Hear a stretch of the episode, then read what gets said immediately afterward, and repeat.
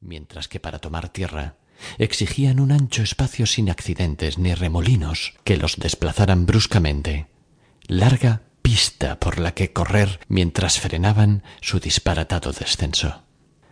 Sobrevoló otra vez la isla, avisando con sonoros graznidos que se lanzaba a tumba abierta.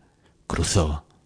Bajó sobre la cabeza del hombre que le observaba acomodado sobre la alta roca, semidesnudo y cubierto con un desteñido sombrero mugriento de sudor.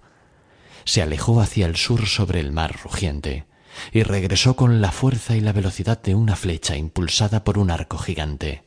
Recto el pico y gacha la cabeza, sintiendo el viento silbar en sus oídos, viendo llegar la pared húmeda y negra contra la cual otros muchos se aplastaron antaño, para pasar a metro y medio de su cima, dejar a la izquierda el cactus solitario y esquivar la piedra roja que marcaba el comienzo del declive.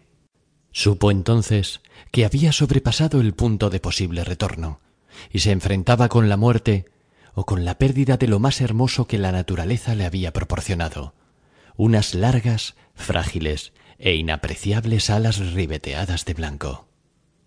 Fue como si se hubiese sumergido en un torbellino indescriptible, sin tiempo para reflexionar, actuando movido por el instinto y los reflejos, zigzagueando por entre un laberinto de ramas y pedruscos, hasta sentir de improviso la olvidada consistencia de algo firme y sólido bajo sus quebradizas patas, rugoso suelo y calientes rocas sobre las que saltó en cortos y cómicos brincos de borracho, para quedar al fin muy quieto, extendidas las alas y como sorprendido de su propia hazaña y del misterio que encontrase una vez más ileso y vivo en lugar seguro. Bravo.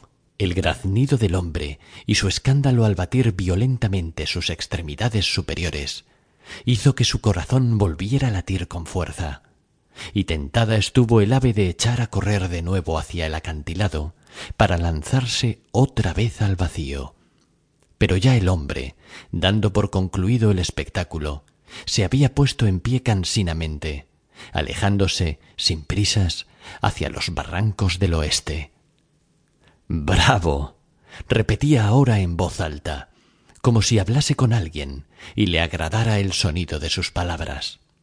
Es condenadamente bueno ese maldito pajarraco de plumaje manchado. Midió la altura, y efectuó cada gesto con la precisión de un cirujano a la hora de cortar un brazo. Y frenó en el punto exacto en que debía pararse. Un metro más y se rompe la crisma. Le gustaba sentarse en aquella roca en los atardeceres y apostar por la vida y la muerte de los grandes albatros que regresaban a casa tras su largo periplo, envidiando la serena belleza de su vuelo pausado y preguntándose ¿Qué sentirían al contemplar la isla cuando se iban aproximando, atraídos irremisiblemente por una extraña fuerza? Gigantesco imán oculto que, una vez al año, ejercía sobre ellos un influjo irresistible, por muy lejos que se encontraran de sus costas.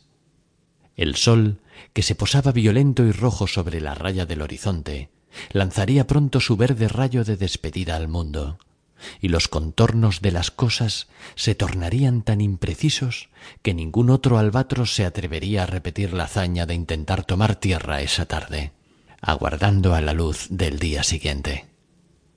Diez minutos después, con precisión cronométrica, a las seis en punto, fuese cual fuese la época del año en que viviesen, la oscuridad más absoluta se batiría súbitamente sobre la isla, fruto del rapidísimo crepúsculo ecuatorial, y doce horas más tarde, igualmente aprisa e igualmente exacto, el sol nacería una vez más por delante, dorado, espléndido y furioso.